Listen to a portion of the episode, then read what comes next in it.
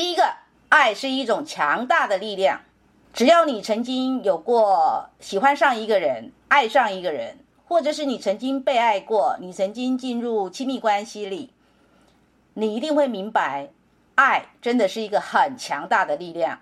你要怎么知道它才有多强大呢？尤其是当你失去它之后，你会发现你整个人可能失魂落魄，你会发现你可能茶不思饭不想，你会发现你可能活得很没劲儿。有的人很严重的，甚至觉得自己不如去死好了。为什么会这样子？会觉得自己的生活是一个枯萎的状态？因为你曾经处在一个强大的力量里，而如今如果爱已经消逝了，不管消逝的原因是什么，那个强大的力量就不在你身边了。那你说那个强大的力量到底是什么东西呢？什么东西呢？我可以告诉你们，爱情它不是一个什么东西，它就是一个本质。什么是本质？当我们用“本质”这两个字的时候，你们就要了解，它就是非常抽象的一种个人的感受，一种精神的质地，一种你没有办法用言语去界定的，你没有办法用文字去明确描述的，因为你定义的爱情的是什么，跟我所定义的爱情是什么不一样，跟班上的任何一个同学所定义的也不一样。为什么？因为它是非常个人经验的，所以。爱情是没有办法解说的，没有办法被定义的，没有办法归类，也没有办法定价。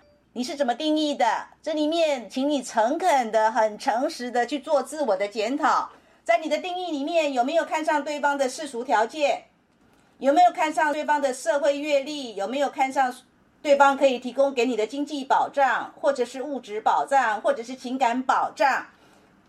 甚至，如果你要把它定价，你会给他多少钱？多少人民币的定价？多少新台币的定价？这个就是一个定价。可是呢，所有的专家都已经告诉你了，爱没有办法被定价，老天爷也不允许爱被定价。所以，如果你的爱有一个定价的标准，有一个门槛在那里，那我会跟你说，你注定会不幸福。你之所以会不幸福，是因为你错置了爱，你把爱给定价了。我所讲的并不一定代表全部的权威哦，我只是告诉你说，就我的经验值，我的经验值很复杂，我的经验值包括我个人的生命的经验，也包括我参与所有个案的生命故事，是那个经验值。第四个，爱是神能步入人间，是永存的本质，进入时间之流的显现。这句话呢很有哲学的味道。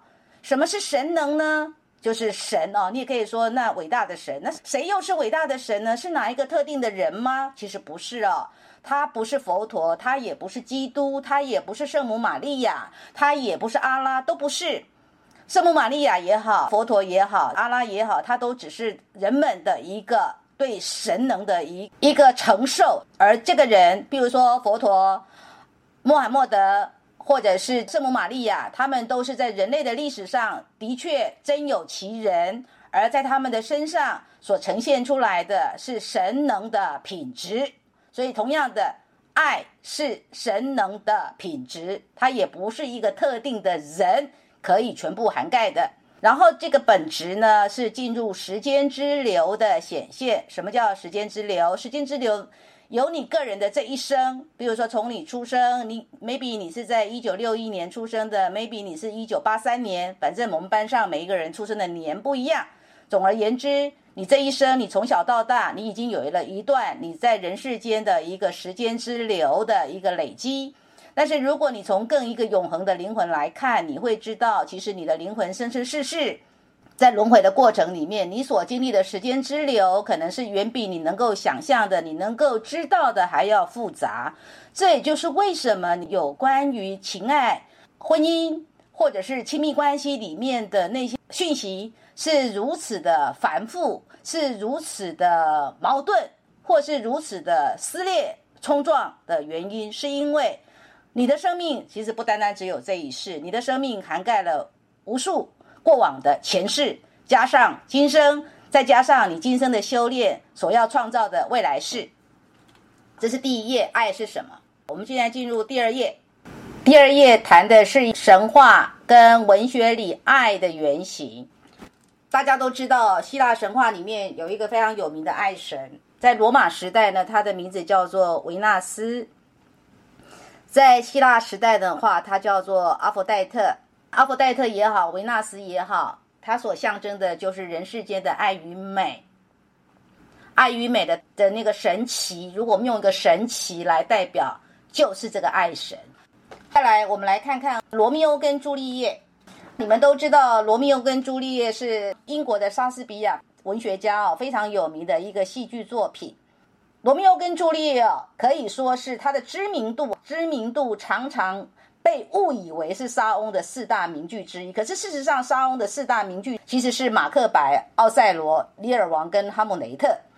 为什么会被误为？因为他实在太有名了嘛！哦，那事实上，《罗密欧跟朱丽叶》这个戏剧讲的是什么呢？你们大概知道，它讲的是呢两个家族的年轻人，可是这两个家族是一个世仇，然后可是这两个家族的年轻人有一方呢是一个男孩子叫做罗密欧，有一方呢是一个女孩子叫做朱丽叶，那他们两个人却相爱了。